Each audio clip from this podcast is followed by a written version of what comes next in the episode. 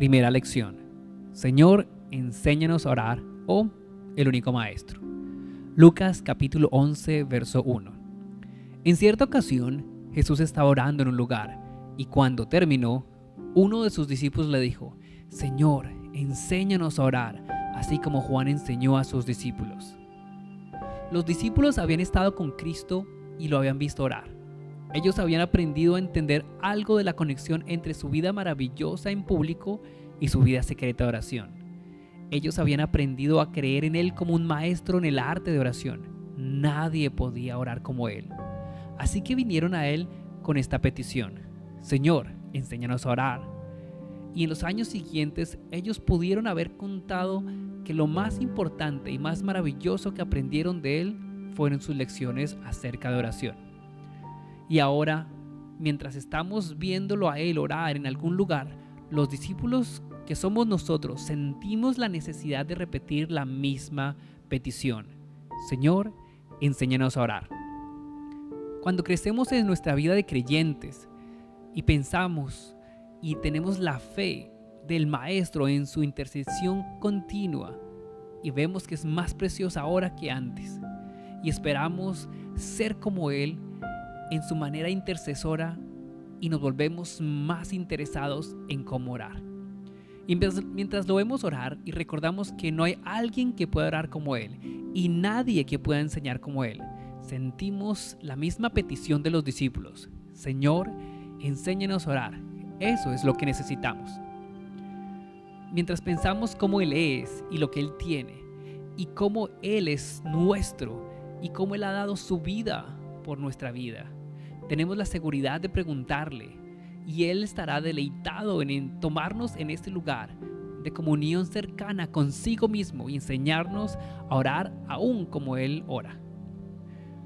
No deberíamos ir al maestro y preguntarle que ponga nuestros nombres también en esta escuela en la cual Él mantiene las puertas abiertas para enseñar a las personas en el arte divino de la oración y la intercesión? Sí, acerquémonos a Él este mismo día y digámosle, Señor, por favor, enséñanos a orar. Mientras meditamos las palabras que se dijeron en esta frase, que hay mucho poder y significado en ellas. Señor, enséñanos a orar. Sí, a orar es lo que necesitamos ser enseñados.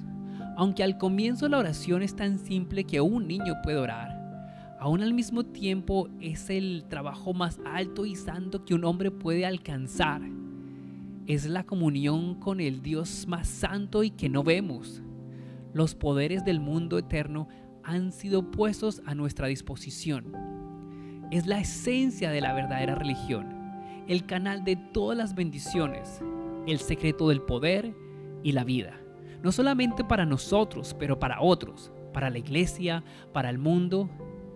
La oración que Dios ha dado toma el derecho de agarrarlo a Él y tomar de su fuerza para traerlo a este lugar. Es en oración que las promesas esperan para ser cumplidas, el reino para que se manifieste y la gloria de Dios para su completa revelación. Y por este trabajo a veces somos muy lentos y perezosos. Es solo el Espíritu de Dios que puede habilitarnos para hacerlo de manera correcta. A veces muy rápidamente somos engañados para irnos a un lugar de descanso en lugar de esperar porque hay poder mientras esperamos en la oración. Nuestro entrenamiento al comienzo, las enseñanzas de alguna iglesia, la influencia del hábito y nuestras mismas emociones a veces nos guían a una oración que no tiene poder espiritual y que realmente prevalece poco. Pero verdadera oración se agarra de la fuerza de Dios que realmente prevalece mucho en el cual las puertas del cielo están abiertas por completo. Entonces, ¿quién no vendría a Él para decirle, Señor, enséñanos a orar? Jesús ha abierto una escuela en la cual entrena a sus redimidos, quien tienen un especial deseo para tener este poder en oración. No deberíamos entrar con esta petición y decirle, Señor, esto es lo que necesitamos ser enseñados. Oh Señor, enséñanos a orar. Señor, enséñanos a orar. Sí, a nosotros, Señor. Hemos leído en tu palabra con qué poder la gente que creía en ti usó la oración y qué cosas tan poderosas fueron hechas en respuestas a sus oraciones. Y si eso tuvo lugar en el antiguo pacto, en un tiempo de preparación, ¿cuánto más para mí será ahora, en estos tiempos de cumplimiento?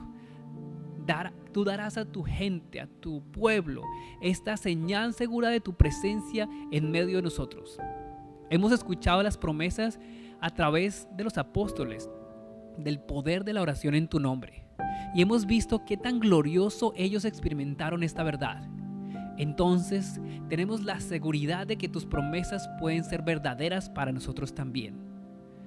Escuchamos continuamente aún en estos días qué gloriosas cosas has hecho a través de tu poder para aquellos que te confían a ti completamente. Señor, estos hombres son como nosotros, así que enséñanos a orar también las promesas son para nosotros. Los poderes y los dones del mundo celestial están a nuestra disposición. Oh Señor, enséñanos a orar. Así podemos recibir de manera abundante para nosotros y para la gente que nos rodea. Has confiado tu trabajo a nosotros. El desarrollo y la venida de tu reino depende en nuestra oración. En nuestra oración también depende de que tu nombre sea glorificado. Señor, enséñanos a orar. Sí, a nosotros, Señor. Nos ofrecemos a ti mismo como aprendices, Señor. Enséñanos a orar. Señor, enséñanos a orar. Sí, necesitamos esto para ser enseñados ahora. A primera vista no existe un trabajo que se vea más simple, pero con el tiempo nada es más difícil porque podemos terminar diciendo y orando como no sabemos. Es verdad que tenemos la palabra de Dios con sus promesas claras y seguras, pero el pecado a veces ha oscurecido nuestra mente en lo que nosotros, porque nosotros no sabemos cómo aplicar esta palabra en ocasiones. También en cosas espirituales no sabemos siempre o buscar las cosas más necesarias y fallamos en orar de acuerdo a la palabra. Aún en cosas temporales, tenemos menos la habilidad de pedir como necesitamos. Y aun cuando nosotros pedimos, ¿cuánto más hay una necesidad para que esta oración sea aceptable? Debe glorificar a Dios en completo rendimiento a su voluntad, en completa seguridad de fe, en el nombre de Jesús y con la perseverancia que si necesita ser hecho, se rehúsa a ser denegada. Todo esto debe ser aprendido y el único lugar que puede ser aprendido es en, en la escuela de mucha oración, porque práctica hace la perfección. Aun cuando nosotros no lo recordamos, existe uno, el que comienza y termina nuestra fe y la oración, quien observa continuamente nuestras vidas en el tiempo de oración y ve lo que hacemos y cómo confiamos en Él para su educación en la escuela de oración, para que sea llevada esta oración a la perfección seamos enseñables ante Él y reconozcamos que necesitamos inclinarnos a Él y reconocerlo a Él como el perfecto Maestro que nos puede enseñar en completa fe.